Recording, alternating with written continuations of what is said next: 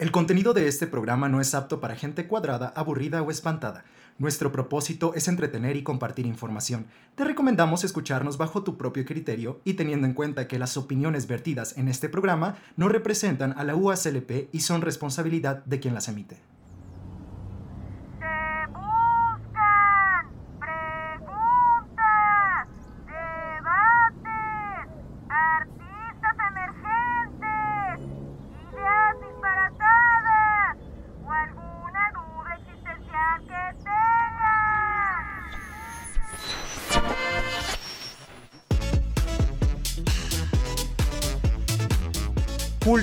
La UASLP presentan Naco, pero cool.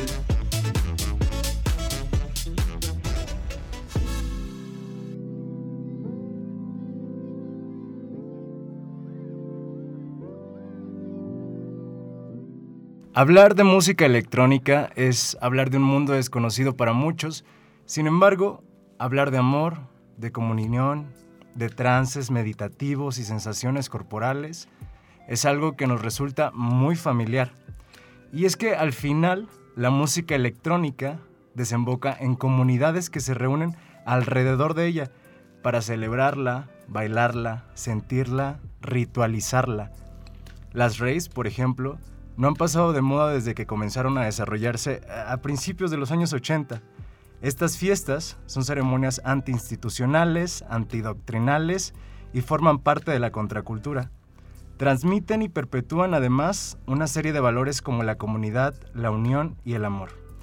Así que el día de hoy, en Naco Pero Cool, vamos a hablar sobre la música electrónica, sobre las fiestas de música electrónica, qué onda en San Luis Potosí con esto. Pero afortunadamente me acompaña uno de los exponentes eh, de la música electrónica de San Luis Potosí. Él tiene 24 años, pero ya tiene 7 años de carrera porque comenzó a los 17. Se ha presentado en Ciudad de México, en Guadalajara, Playa del Carmen, Cozumel, Puerto Vallarta, obviamente San Luis Potosí.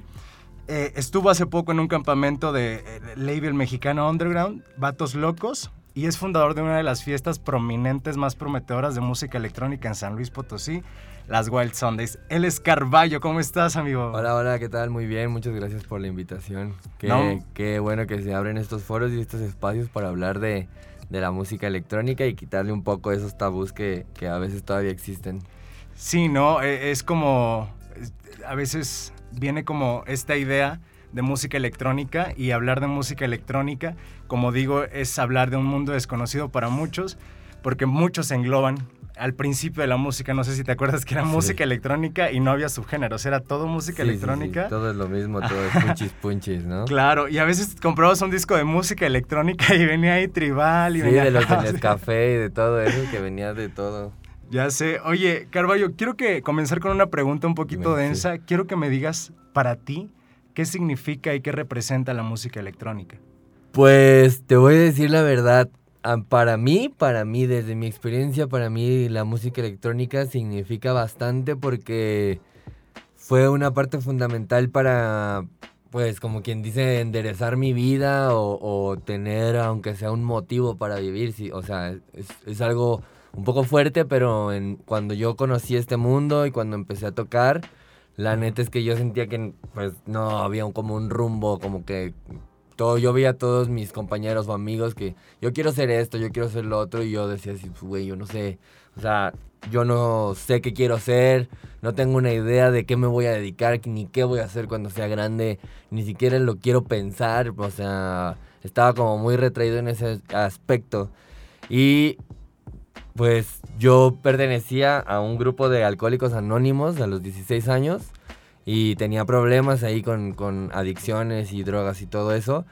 Este, por lo mismo no tenía un rumbo, no tenía como algo que dijera, uff, pues quiero hacer esto, quiero hacer lo otro, ¿no? Pues yo nada más vivía como, en ese tiempo solo era el grupo de AA, pero ahí en el grupo de AA conocí a una persona que él era tatuador y aparte era DJ. Entonces, me empecé a llevar poca madre con él. Yo tenía 16 años. Entonces, cumplí un año de sobriedad en AA y nos teníamos como costumbre irnos a festejar a fiestas, como para decir no necesitamos alcoholizarnos para poder enfiestar o pasarla chido y todo eso, ¿no? Esa fue el- de lo primero que yo... De, ah, sí salía yo, ¿no? Pues tenía 16 años y empecé a conocer mm, pues fiestas de gente más grande porque yo era el morro de, de un grupo de alcohólicos anónimos. Ah, o sea, no era un grupo solamente de jóvenes, era mixto. Mm, No, era un grupo de alcohólicos anónimos de, de grandes, o sea, Ajá. literal de grandes. Yo venía saliendo de Temazcali y me, me metieron en un grupo de doble A de, de adultos y desde ahí desarrollé toda esa como conciencia de puedes salir a enfiestarte, pero no necesitas ponerte mal ni, ni tomar, ni siquiera tomar para disfrutarlo. Claro, como no tener como nada dentro del cuerpo para disfrutar de la fiesta. exactamente, y eso te abre otra forma de percibir la música, ¿no? O sea, Ujú. con, la- con las drogas y eso está chido, pero así sobrio es una manera distinto. Entonces, te enfocas mucho en los sonidos y cómo se maneja la noche. Y de ahí, bueno, te digo, cumplo mi año de sobriedad en AA, nos vamos a festejar mi aniversario y mi compañero, el que era, no voy a decir su nombre, pero él sabe quién es, mi compañero, el que era DJ, me dijo, oye, él tenía como 30 años, ¿no? Yo Ajá. 17, 17 iba a cumplir 16 apenas. Ya, pues sí, ya iba a cumplir 17. Y me dice, oye, pues la neta es que estás bien morro y no has vivido en realidad nada de lo que todavía tienes que vivir. Para estar aquí. Como para que estés así tan, no sé, güey, se me hace como que estás desperdiciando mucho tu vida y te falta un chingo conocer muchísimas más cosas para decir, de verdad ya toqué fondo, o sea, Claro. este es un fondo de, o sea, para ¿Y mí tú en ese ahorita en retrospectiva sí sientes que sí estabas exagerando un poquito? no, no, Sí lo o sea, sí la estaba cagando, Ajá. feo, pero bueno, no sé si se puede decir maldición. Sí, sí, sí, claro. sí la estaba, sí estaba por un mal rumbo, pero eran como drogas como más feas, ¿no? Eran como ok, ina- eh, solventes, eh, pastillas de como ansiolíticos y todo ese tipo de cosas, Ajá. que en realidad no solamente eran por estar drogado, no era como de que hiciera algo, ¿sabes? Claro, es no, como no alejarte. conocí en realidad, ni siquiera tenía que ir a una fiesta para meterme eso, era como en mi cuarto encerrado, Ajá. así, ¿sabes?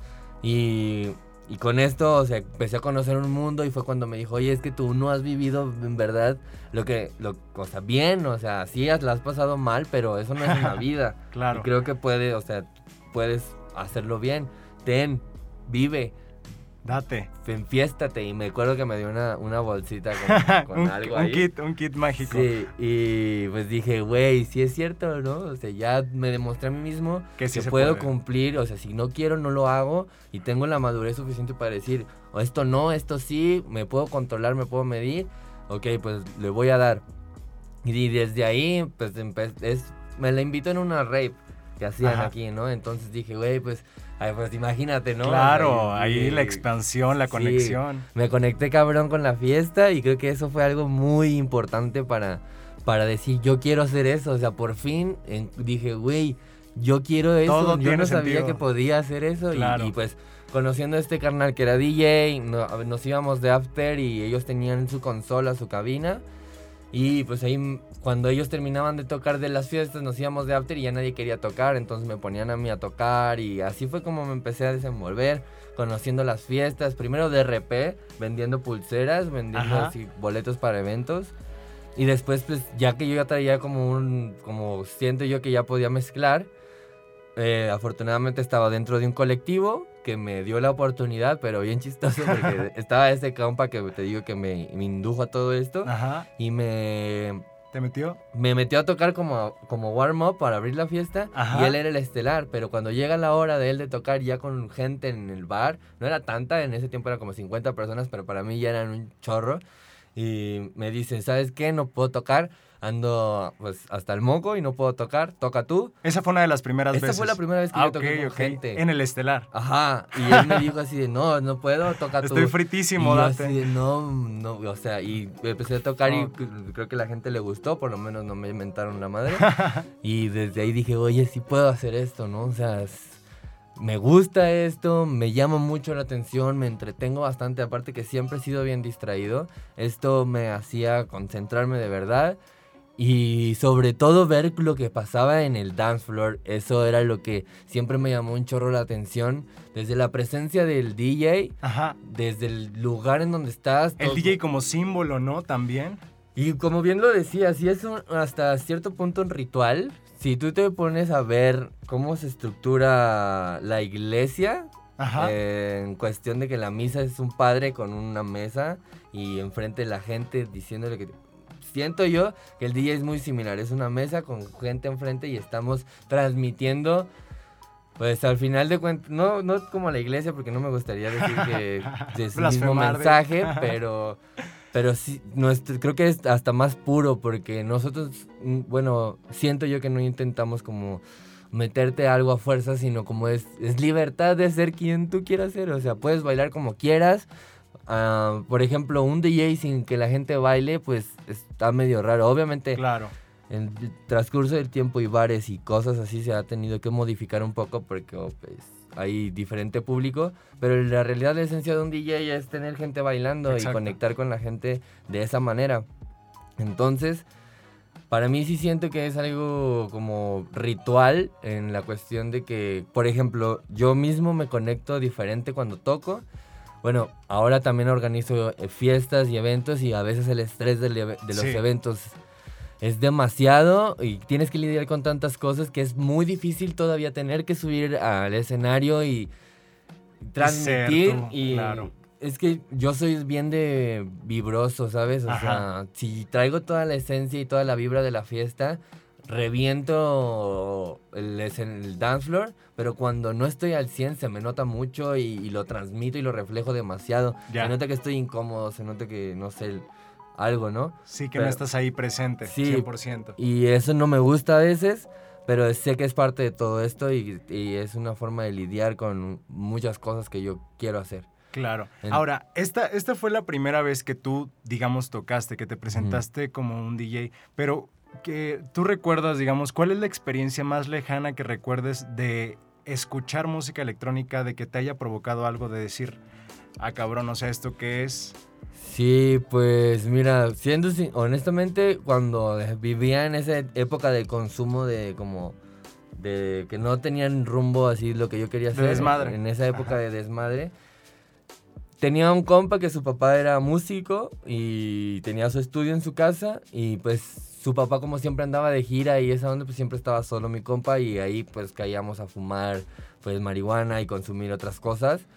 Y él tenía música electrónica pero como psytrance y pues imagínate un trip de inhalantes y marihuana y pastillas para relajar es como, pues, te, atrapa y lo alcanzas a percibir de una manera distinta. Pero sinceramente, siento yo que es muy diferente escuchar, es que hay dos partes. Hay música electrónica que es para escuchar, que la puedes escuchar en tu casa y te causa algo distinto. Porque al final de cuentas ese es el, motivo inicial, es que, causar sentimientos en base a la música, ¿no? Pero, por ejemplo, yo conocí la música electrónica en una casa, pero después me tocó vivir como el pedo de la fiesta y que, o sea, sí es música electrónica, pero pero ya incluye otras cosas. son otras cosas muy diferentes que como yo la escuchaba en mi sillón todo anestesiado. Claro. Entonces, siempre quise como, fui muy cuidadoso en, sí, mis gustos son mis gustos, pero a la hora de tocar yo sé qué es lo que la noche necesita porque, pues, mire, yo vengo de la fiesta, ¿no? O sea, yo primero de ser DJ fui una, un espectador. Exacto. Entonces dije, güey, cuando yo me paraba ahí en esas fiestas, ¿qué buscaba yo y qué quería? Pues fiesta, no me importaba si el DJ había encontrado una rola nueva en Alemania y la quiero estrenar ahora, es como de, no me importa, quiero fiesta. Y lo intenté hacer así, hasta el momento ha funcionado bastante en el tratar de conectarme más como uno más del, del dance floor, pero respondiendo a tu pregunta de cuándo fue la primera vez que lo escuché yo, fue de esa manera y sí me causó algo que dije, ay cabrón, esta música la puedo sentir. O sea, me ha pasado muchas veces que me preguntan por qué puedo sentir el techno, por qué puedo sentir el psycho. Y de verdad es que sí lo sientes. o sea, Y no pasa mucho, o menos, bueno, solo me ha pasado con raperos, de que alcanzan a conectar tan cabrón con la gente que sí te eriza la piel y sí te, sí te llena muy cabrón, pero siento que la música electrónica es muy sensitiva de otras formas. Claro, y es, es muy corporal también. Oye, Carballo, y por ejemplo, ¿cómo podríamos definir lo que es música electrónica? Yo diría libertad. Esa sería mi definición más corta, que es libertad. De, de mi experiencia que yo encontré algo que me gustaba y que era lo que yo quería hacer a pesar de todas las contras que hubo en mi familia, obviamente es una, vengo de una familia súper católica y pues soy el único tatuado, soy el único pues, que no acabó, o sea, ni siquiera entré a una universidad porque pues empecé a los 17. Y te metiste de quise, lleno. Quise hacer esto desde el A primer día. Y obviamente aquí en San Luis no hay escuelas como tal de eso bien, o sea, sí hay quien te enseña, pero pues te enseñan a ser un DJ de un antro que, le, que te piden música y tú la tienes que poner y no tienes el control realmente tú de la noche.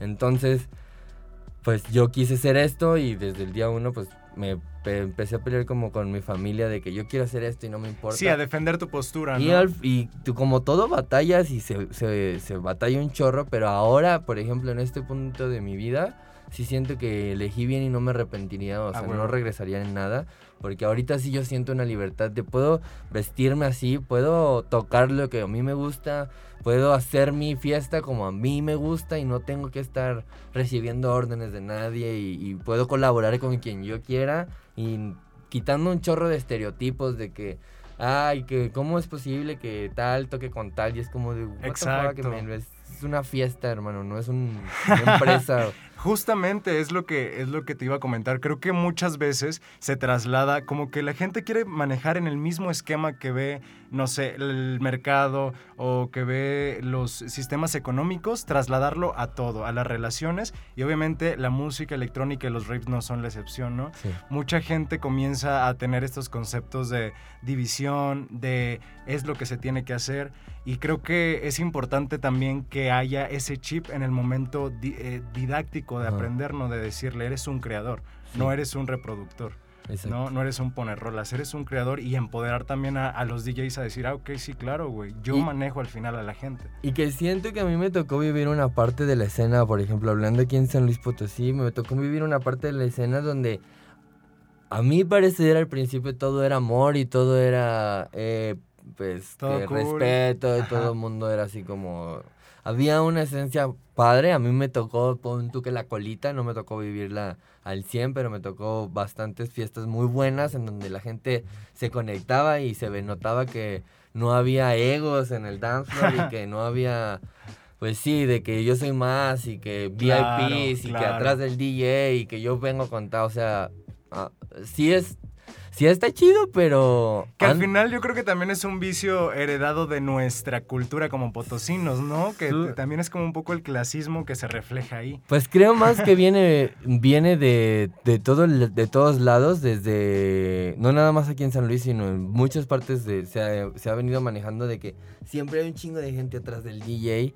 Y está chido, pues es tu gente, ¿no? Pero cuando haces eventos, o sea, siento que San Luis quiere imitar mucho lo que pasa en otros lados. Grandes ciudades. Cuando no somos esas ciudades. Porque aparte siempre somos los mismos, o sea, Sí, realmente exacto. nos vemos y siempre somos los mismos que vamos a las mismas. aquí también. Exactamente. Pero sí, siento que es más como imitar que como que sí sea una cultura, ¿no? Pero en Guadalajara, eh, bueno, en el club más representativo de allá que es Bar Américas, no ves a nadie atrás del DJ, bueno, a veces sí, porque ya es como mucha gente, pero sí tienen como muy marcado eso de, de que no hay tanta gente atrás del DJ, pero por ejemplo te vas a Ciudad de México y toda la gente está atrás del DJ, Ajá. te vas a Tulum y toda la gente está atrás del Sí. DJ. Porque son ciudades que tal vez eh, lo permitan, pero cuando lo quieres replicar en San Luis, donde apenas hay una escena renovándose otra vez, porque ha, ha habido muchos procesos de que, pues al principio la escena era... Tú cuando llegaste a la escena de música electrónica, ¿qué te encontraste? ¿Cómo, Yo- ¿Estaba chido? Yo te digo que Ajá. para mi parecer había unidad, o sea, era una vibra muy chida que yo me acuerdo así de, uy, ya va a ser otra fiesta. Que comenzaste con este ir". trip e igualmente a los 17 años, o sea, meterte a, a la comunidad esta. Sí, sí, sí, sí, Ajá. sí, desde que conocí este, esta onda dije, de aquí soy. Y sí, me interesaba por todas las fiestas y te digo, o sea, hasta guardaba los flyers y decía, güey, vamos a ir a esta fiesta. Claro. O sea, o sea, compartías el evento aunque ni, no tuvieras nada que ver en Claro, el evento, ¿no? ajá. O sea, eres un fan y compartías el evento. Y me acuerdo que hacían eventos en Facebook y compartías el evento y le dabas a asistir, oigan, vayan. Y se notaba que había un apoyo mucho más orgánico. Claro. Pero fue evolucionando muchas cosas, o sea, evolucionó mucho desde que satanizar a las fiestas y siento que hubo un punto en donde la escena, o sea, estábamos muy similares a la escena nacional en cuanto a fiestas, pero hubo un punto de quiebre donde la escena nacional empezó a despegar y a hacer cosas más llamativas y con mejor producción, e invirtiendo más en artistas, y apoyando más el talento mexicano. Y siento que aquí en San Luis empezó a quedar atrás y atrás y atrás con los mismos pensamientos de que no, pues una fiesta tiene que ser underground, entonces le metemos bocinas piteras y una luz roja y o, azul o verde o lo que sea, pero no pasamos de eso, ¿no? O sea, y a mí sí me causaba conflicto como ir, me invitaban a tocar a otros lados y yo veía que, o sea, no era la gran cosa, pero o sea, sí había buena producción y se preocupaban por la gente y aquí se empezó a olvidar mucho eso y se empezó a ver más como negocio y como que tiene que salir la fiesta, tenemos que meter tantas personas y, tiene, y cubrir la barra y seguridad y, es como, o sea, sí, es importante todo eso, pero de todo eso se te olvida la gente, que al final de cuentas la fiesta es para la gente. Sí, es lo primordial. Entonces, o sea, empezó a haber covers excesivos a mi parecer por ofertas que decías tú, aquí me voy al centro, no me cobran y tomo mis chelas y, me la paso mejor aquí, carnal. Entonces, empezó, se, como que se empezó a quedar bien atrás la escena fotocina como pues sí, ya no les interesaba como superarse, ¿no? Como que... Ya era más como una, visión de negocio. Sí, ¿no? O sea, no veían más allá. O sea, sí, ya tienes esto, pero ¿qué más les vas a ofrecer? No te das cuenta que ellos se aburren y hay más propuestas. Y empieza, o sea, no nada más en la escena electrónica. Claro. Te olvidas de que es una escena nocturna y que te acaban de abrir un antro nuevo donde, no sé, hay unas cabezas robóticas que no hay en San Luis. Toda la gente va a ir a ver eso porque es San Luis, no es como Ciudad de México que tienes eso en, todos, lados. Y ya te vas por la cultura y por lo que quieres escuchar. Aquí te vas por la novedad. Abren un nuevo antro y se satura y se llena y todo eso porque le están hasta cierto punto metiendo nuevas producciones, nuevas cosas. Que bueno, también ahí viene la, entra la parte de que pues ellos con sus reglas y que no es tan bienvenida la música electrónica, ¿no? Porque lo que vende es el reggaetón y shalala, shalala. Exacto. Y a veces había ese tipo de conflictos de que no, no te dejaban entrar a esos lugares como tu organizador, porque decían, no me hace falta, o sea, yo meto un güey de reggaetón que me cuesta 300 pesos pagarle y que invite a sus amiguitos en la lista y me sale en la noche porque la gente no va por la música, viene por el lugar, viene por, el estatus, viene por la foto, viene por shalala, shalala. Y la escena electrónica nacionalmente empezó a evolucionar a eso, pero con tecno y con buenos artistas y sí una experiencia musicalmente distinta. O sea, hay show, hay baile, hay fuegos artificiales si quieres, porque al final de cuentas sales a una noche, por lo menos aquí en San Luis, a divertirte. Exacto. Y a, pues sí, a ver algo que no es tan común. Pero hay mucha gente que se quedó en lo mismo de que no, pues lo hacemos así austero y, y nos quedamos ahí. Y pues bueno, está bien, hay público para todo, pero mi visión fue otra desde un principio. Y creo que ahorita lo estamos logrando un poco, transformar ese tipo de cosas y renovar.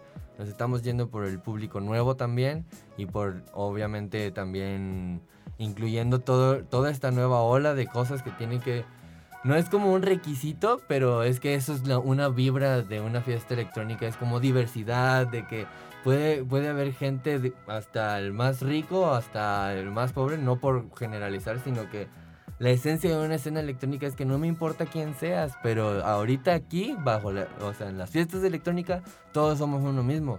Si te vas a un antro y quieres fresear y mamasearte, adelante, lo puedes hacer. Si quieres ir a un barrio, a un baile de huepa, tomarte una caguama en la banqueta, adelante, lo puedes hacer, güey. Solamente aquí, en, en, las fiestas electrónicas, nadie es más que nadie, ni nadie ha hecho nada más que nadie. Todos somos iguales, güey.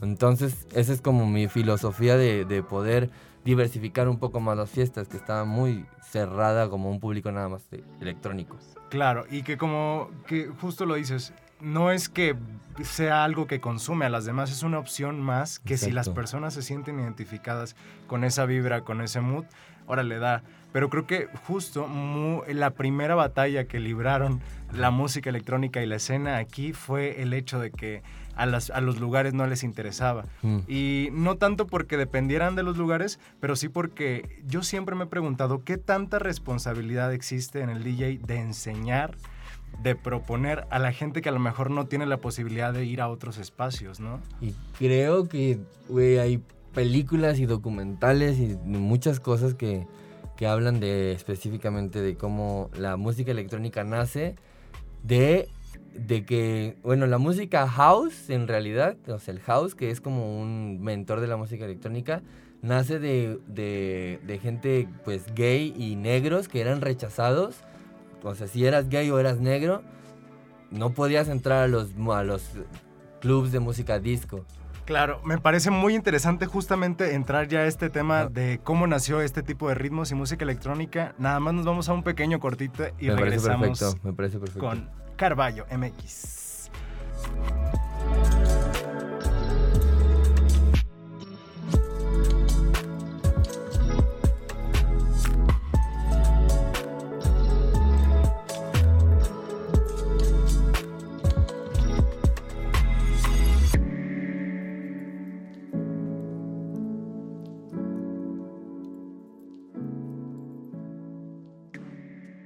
Estás escuchando Naco Pero Cool. Regresamos. Esto es Naco Pero Cool. Regresamos. Hey, ¿qué onda? Estamos de regreso en Naco Pero Cool y el día de hoy estamos hablando de qué pedo con la música electrónica, con el movimiento eh, rave aquí en San Luis Potosí y está con nuestro invitado Carballo. ¿Qué onda? Ya regresamos. Me estabas Listo. contando acerca del ritmo house, del ritmo techno, de cómo nació. Eh, bueno, pues mm, te decía que este ritmo, bueno, más que nada la música house nace de que o si eras gay en esos tiempos o eras negro, no podías ir a una disco, escuchar música disco y era muy difícil que la sociedad te aceptara, ¿no? Entonces empieza a haber este movimiento de fiestas en, en casas, obviamente con DJs, entre hip hop y ah, este... Una pues, música mezcolanza. una mezcolanza entre hip hop y música disco y pues al final de cuentas de ahí nace toda esta filosofía de que aquí no, no importa tu color de piel, tu, tu preferencia sexual, no importa si eres blanco, eres negro, eres rosa, eres café, no importa. Bajo aquí la filosofía es que todos somos iguales. Y siento que mucho aquí en la escena se olvidó de esa filosofía de que, pues sí, no, no todos somos iguales, porque si tú tocas en esas fiestas no puedes tocar con él. Claro. Y, ese, y como decías tú, para ya no enrollarnos tanto, empezamos a abrir un mercado y llegamos a los lugares donde no era tan común hacerlo porque el DJ sí tiene una responsabilidad de ir educando a la gente o enseñando, demostrando que hay música nueva. Yo me acuerdo hace mucho, mi, tengo gente vieja, bueno, de grandes, Ajá. que me cuentan que, bueno, es una historia muy, que me la han contado varias veces y que según es el mismo güey, pero que hubo un DJ que fue el que trajo el disco de Depeche Mode aquí en Me- a México Ajá. y aquí a una discoteca que se llama Barusha, que el DJ de ahí fue el primer cabrón que trajo el disco de Depeche Mode aquí en, en México y su labor fue, hey, vean esta música. Ah, y huevo. empezó a hacer, oye, ¿qué es eso? Es Depeche Mode, no lo conocíamos. Y sí tiene, y la gente siempre va y hay una filosofía de DJ que voy a poner lo que no sabías que querías escuchar. A huevo. Y bajo esa filosofía siento que parte todo eso, ¿no? O sea, para mí sí es importante llegar a estos lugares donde no era tan abierto el, como la música electrónica y poder llegar y hacer mi fiesta como yo quiera, con mis reglas y, y al final de cuentas demostrando que se pueden hacer bien las cosas con las reglas, reglamentos, bajo este pues los cum- cumplir todas las estipulaciones de Sí, gobernación saber que estamos bajo y hacerlo legal porque quería yo salir de, de lo clandestino, porque estaba muy manchado el nombre en San Luis de la música electrónica por los clandestinos. O sea, nos tomaban como drogadictos, o sea, y que hacíamos eso nada más por drogarnos de- en la clandestinidad, cuando en la música electrónica va mucho más allá de eso. O sea, sí, tiene algo que ver, pero no es todo. Entonces yo me quise salir de lo clandestino y llegar a estos lugares. Claro, es como parte de, pero no se puede reducir a ello. Y me estaba acordando que leí acerca que estabas, estuviste en un campamento. Cuéntame cómo es esta Sí. experiencia, me da mucha curiosidad. ¿Cómo Pues es que mira, es la, este campamento es del label mexicano con mayor exposición a nivel mundial de música electrónica underground, de house y, y techno. Este, y pues en ese campamento son tres días encerrados en una casa con los mejores exponentes de México y algunos mundialmente. O sea, gente como Nicole Moldaver, que es una DJ internacional de renombre.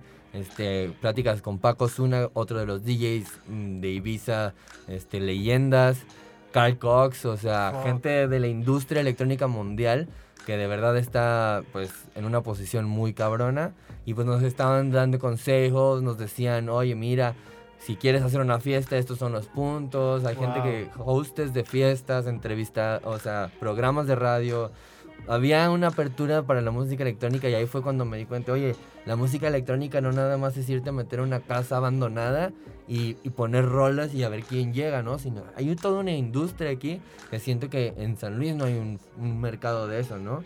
O sea, sí hay fiestas, pero no bien, o sea, con todo lo que debe de llevar y que se dé el respeto, ¿no? Y había pues promotores y dueños de clubs y gente muy metida en la industria de, de la electrónica mexicana diciéndote cómo, so- cómo es que se tiene que hacer, dándote sus consejos, sus experiencias, shalala. Y obviamente cada quien las adapta como puede, porque no es lo mismo que te den un, un, este, presupuesto una de teoría, BPM claro. para hacer tu fiesta, que yo como organizador tenga que hacer mi fiesta, ¿no? Sí. Obviamente sí, me sirvió mucho escuchar, más que nada que sí se puede, que ellos también venían de los mismos lugares donde venía yo, venía X o Y persona, pero que si le echas ganas y si te pones en verdad a tomarlo como un trabajo y le pones la seriedad que esto merece, eh, esto va a dar frutos de, de alguna otra manera, ya sea si quieres hacer fiestas, si quieres ser un host, si quieres entrevistar, si quieres ser DJ o si quieres producir. Para, si, si con esos tips ya no hay como de que a ver si funciona. Claro. O sea, es gente que ya lo hizo y ya lo hizo funcionar. Entonces, me sirvió bastante para, creo que a partir de eso mm, empecé a ver las cosas de otra manera y ahorita está, se están viendo los resultados afortunadamente. O sea, un campamento totalmente inmersivo y educativo, ¿no? Y profesional. Yo lo tomé como mi universidad. ¿sabes? Claro, Dije, güey. ¿dónde más voy a encontrar esto? Uf, sí. Y pues... ¿Y cuántos eh, días eran? Son tres días. Son Ah, ok, de pero viernes, está domingo, bien pero denso, intensivo. ¿no? Te Claro. levantas a las 9 de la mañana, te acuestas a las 9 de la noche, o cuando te acuestas, o mezclas, o te vas al estudio. Ajá. Pero son todo el, prácticamente todo el día de, de intensivo, de puras clases y masterclass y Oh, pláticas. ¿Y fue después de este campamento que tú creaste las Wild? ¿O Fue a, raíz de este campamento Ajá. de donde sale toda, pues más, ya tenía yo la idea. Yo ya estaba haciendo pilotos, pero no, no lo había hecho de, de como una marca. De hecho salió bien, o sea, Orgánico. yo no lo planeé desde que voy a hacer una marca que se llama Ajá, Wild. y- y ajá. la- simplemente una vez me pidieron una fiesta en domingo para un bar del centro. Me dijo, pero métele tu concepto, algo así. Yo dije, ¿cómo le pongo a la fiesta? Pues White Sundays, ¿no? O sea, pues dije, está muy de moda el concepto Sunday, este, fiesta en domingo. Pero esto es un poco más salvaje. Y dije, pues Wild Sundays. El logo lo hice en una página de internet yo, así, con stickers, güey. Y de ahí fue creciendo y creciendo y creciendo porque lo hacíamos de una manera tan orgánica que lo hacíamos ver como, güey, aquí ven a divertirte y na- obviamente la fiesta va creciendo y las exigencias del público también va creciendo. Por eso es que ahora empezamos a, a buscar estos foros que nos están abriendo las puertas bien y también intentar cambiar un poco su, su ideología, que nuestras fiestas son diferentes y eso también le da un respaldo a nuestra marca, que Claro. a pesar de que vayamos a cualquier lugar, nuestra fiesta sigue siendo nuestra fiesta y, y eso está bien chido porque es nuestra vibra a donde vayamos, sea en el centro, sea en Himalaya, sea en donde sea, es nuestra vibra y vamos a tratar de dar lo mejor para que ustedes o la gente se vaya a bailar y nada más, o sea, no se preocupe por otra cosa, por la seguridad, que si porque truenan la fiesta, o se va a acabar la fiesta, o que el alcohol está caro, o sea, Que se preocupen por bailar. se preocupen por bailar y pasarla bien y, y nosotros nos encargamos de lo demás. Oye, ¿y qué tenías en mente eh, o qué tienes en mente para la Wild? ¿Qué te gustaría que se convirtiera a lo mejor, no sé, en uno o dos años? ¿Qué es como tu gran objetivo Pues acerca mira, de ello? te digo, hace seis meses que empezó esto, bueno, como siete. Yo ni siquiera veía que estuviéramos en este punto ahorita, que de verdad ahorita nos habla gente de toda la República, DJs de toda la República, pues, ofreciendo su trabajo, quieren venir a tocar, eh, hay gente interesada en el concepto para llevarlo y exportarlo a otras ciudades. Hasta para mi carrera como DJ Claro. ha sido fundamental porque ahora tengo yo un foro que ofrecer a gente que me ofrece foros y pues hay mucha gente en desacuerdo con este método, pero para un artista emergente es bien importante exponer su trabajo en donde sea posible, o sea, si a mí me dan chance de tocar aquí en la plaza, yo voy y toco porque al final de cuentas, ahorita como emergente a mí me gusta que me vean y que conozcan mi trabajo porque sé que hago un buen trabajo, o sea, me esfuerzo y, y le pongo dedicación para que sea un trabajo que la gente está pagando un boleto por algo, porque sabes que le vas a poner una fiestota, no por verte experimentar tus nuevas rolas o tu nueva técnica de mezcla, ¿no? Claro. si ya están pagando un boleto por irte a ver, o sea, en mi caso de que he ido a otras ciudades o, y la gente ha pagado covers por ver mi show en otras ciudades, si es como, güey, pues la gente necesita un buen show. Entonces, la Wild Sunday me ha abierto puertas en un chorro de ciudades ahorita y, sigue creciendo y sigue creciendo y con cada fiesta se nota mucho más el crecimiento.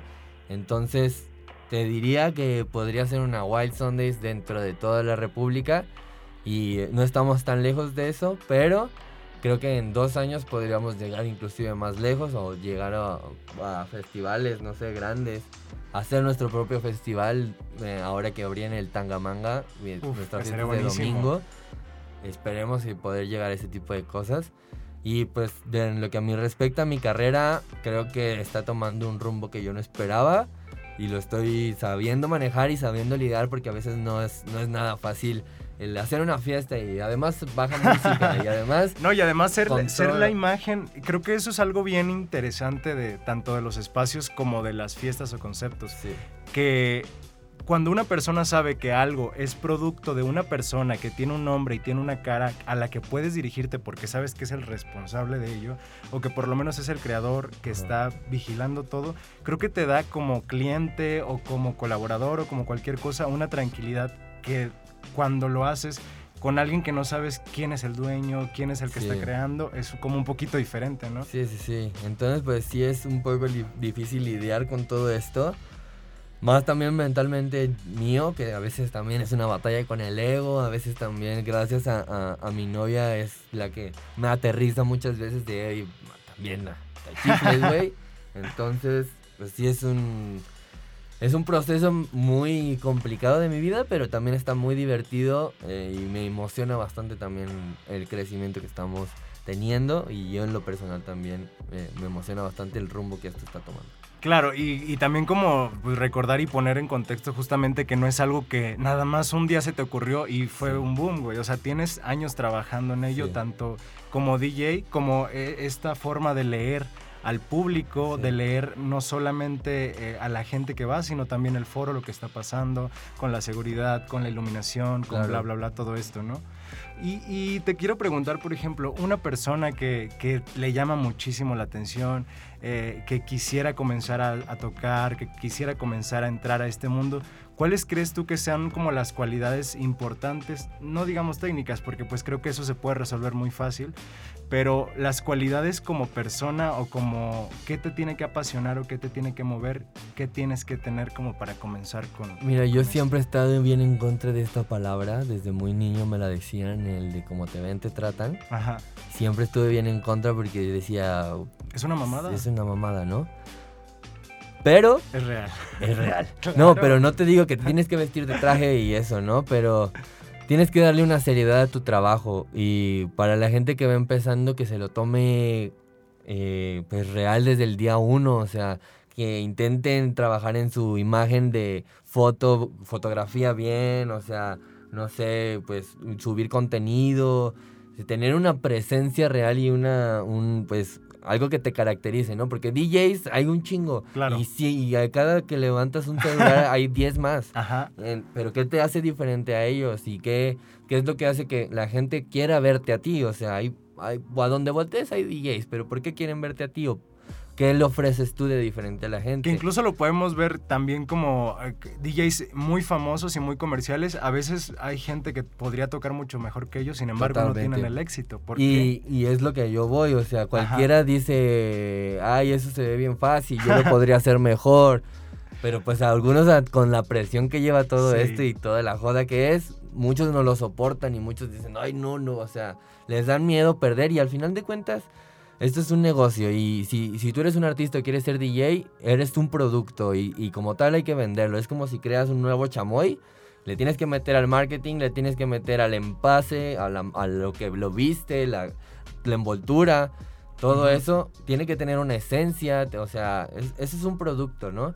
Y al final de cuentas estamos en un mundo digitalizado y, que consume que tiene que ser así, ¿no? O sea, puedes ser el mejor DJ ahí en tu cuarto y en la regadera, chido, si es lo que tú buscas, está bien, pero si quieres ser algo en la industria, tienes que cumplir con ciertas cosas que al final de cuentas, pues no es como que, yo te digo, yo estaba muy en contra de, ah, pero ¿por qué me tengo que vestir? Y más aquí, que siendo una onda underground, es como de, ah, y si ya salió en la tele, ya no es underground. Claro. Ya, lo, ya fue a tal lado, ya no es underground. Y es como de, no, sí soy, güey. O, o si no soy, no me importa, pero al final de cuentas se supone que esto es para quitarse las etiquetas de todo y que si no soy underground o si sí soy underground, no me importa.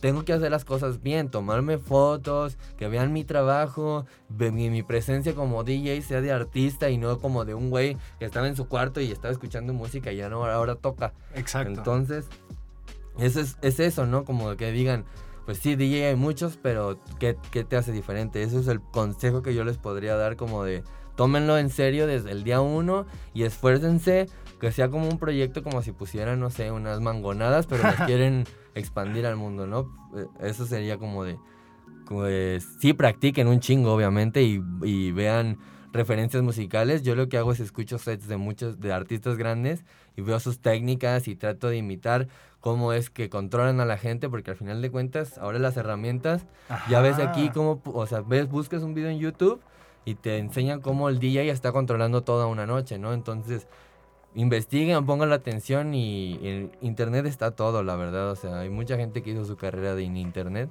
y pues ahora solamente es la constancia y la disciplina de, de darle de sí, de ser lo que tú quieras hacer ahora, ahora. Así que Nada te lo impide más que tú mismo. Y eso me ha costado trabajo entenderlo porque decía, no, pero es que él tiene el dinero para comprarse la torna, yo no es tengo que Es una trampa muy fácil de irte por eso. Sí, o sea, ¿eh? puedes caer en el conformismo de, ok, yo no tengo dinero para... Güey, hasta el momento del día de hoy yo no tengo una torna propia. Y desde que empecé hasta el día de hoy yo nunca he comprado una tornamesa una porque o compraba una tornamesa o tragaba. claro. Pero ahora que ya tengo un poco más de solvencia económica gracias a esto y que antes se veía tan lejos, pero ahora sí puedo decir que vivo de esto y puedo pagar una renta de esto y puedo, puedo comer de esto, sí es como...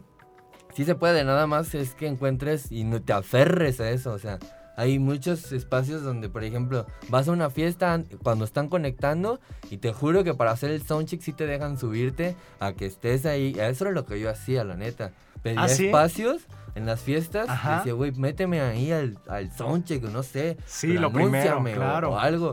Y yo en el soundcheck era donde entrenaba. O sea, en todas las fiestas yo abría esas fiestas y era mi ensayo, ¿no? Yo ensayaba mis trucos y todo eso. Ya empecé a crecer y la gente me empezó a ver y ya me pedían pues ya le echaba un poco más ganas, pero hay muchas alternativas, hay, hay bastantes trucos que se pueden hacer. Que yo creo que también eso es parte de, entender que si te vas a arriesgar a ello, vas a ir a por todo y no te van a recibir.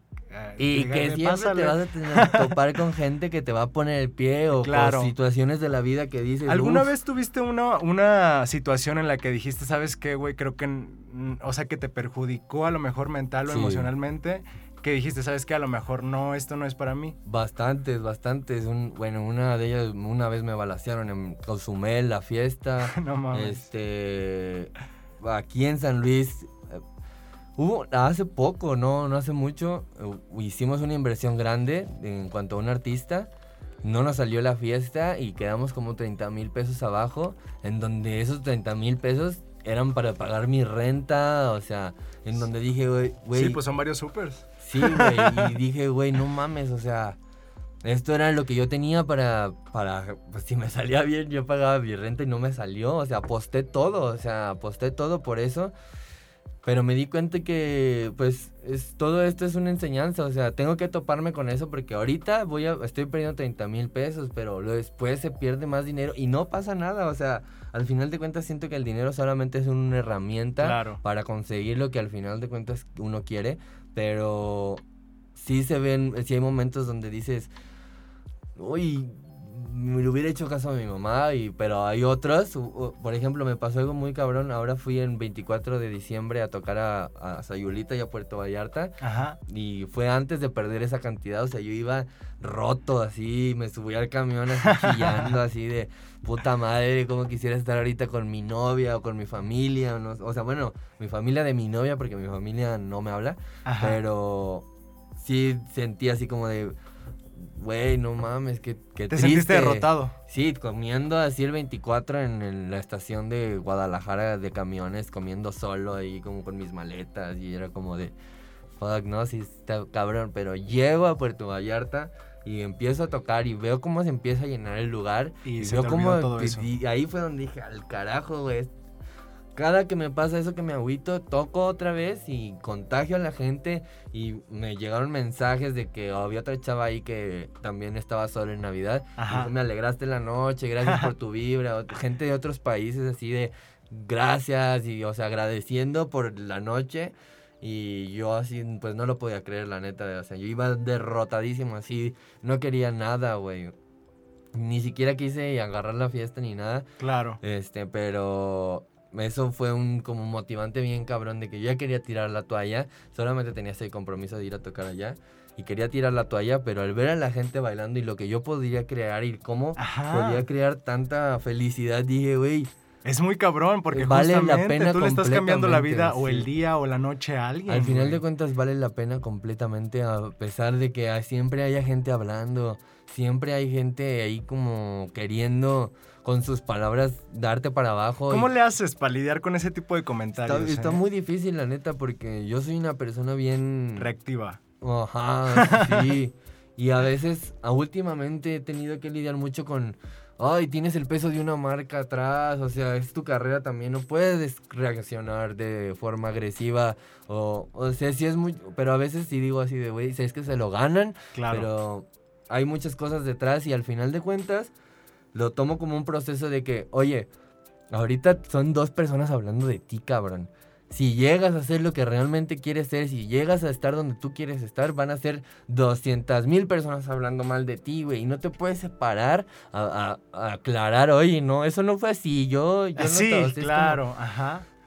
al final de cuentas tienes que encontrar un balance entre, pues, qué es lo que más importa. Tengo cuatro o cinco personas hablando mierda de mí y tengo 150 bailando y agradeciéndome y, todas las noches que toco es como en euforia y, y me bajo de tocar y es como te rifaste y pongo en balance eso de, o sea, sí, son cinco personas hablando mal, pero tengo 300 bailando y, pasándola bien gracias a mí y me reconocen eso y creo que es, es saber, es eso, ¿no? Como poner en un balance como de, hay más gente hablando bien que mal y si me enfoco en las que hablan mal, nunca voy a llegar a ningún lado. Claro, y como tú comentabas al principio, güey, también como que va implicado el ego, ¿no? A lo mejor a veces a la gente se le olvida que sí hay una persona y una imagen, pero también hay una persona que tiene defectos y que si les dices, si tú marcas ese defecto, pues evidentemente va, ¿qué esperas? No esperas, ay, gracias por enseñalármelo, ¿no, Sí, güey? no.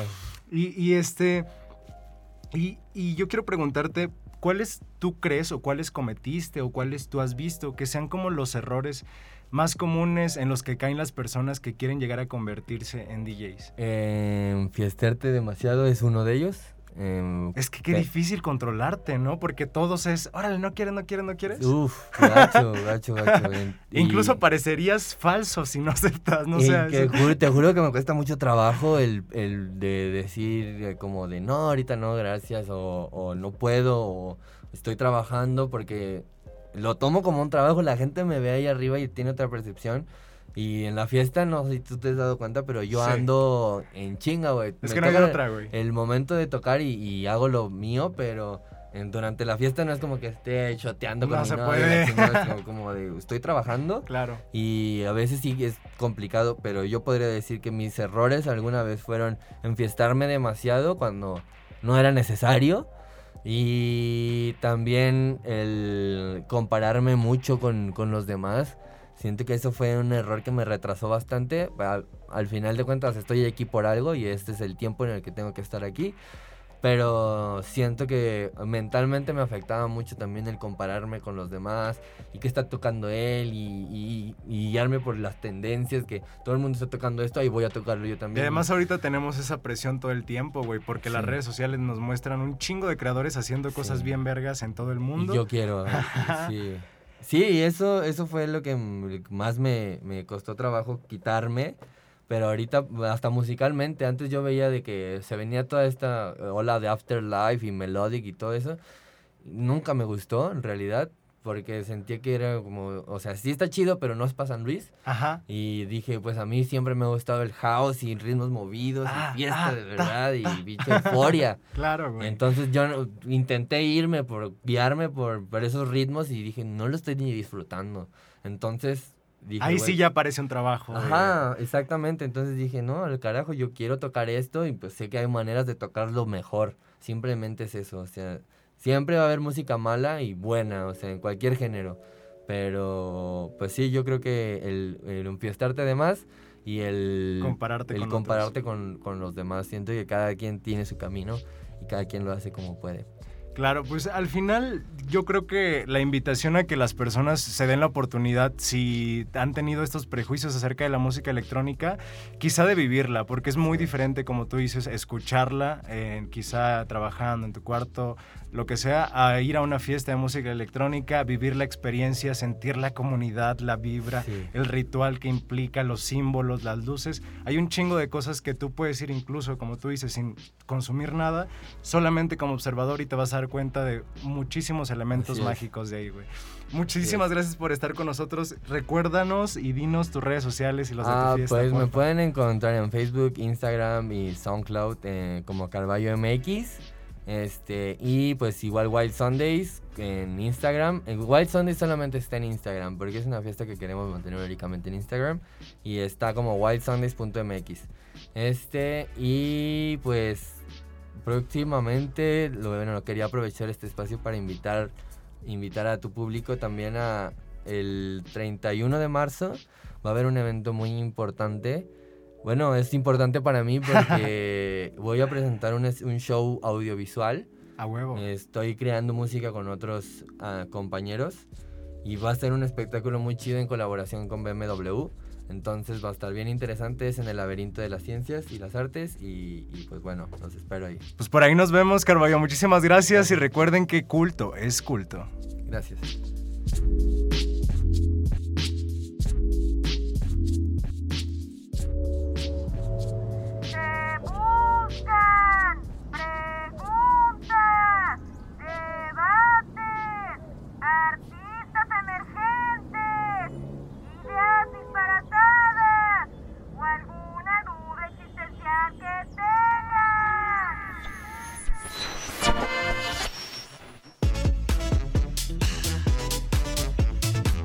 Culto y la UACLP presentaron Naco, pero cool.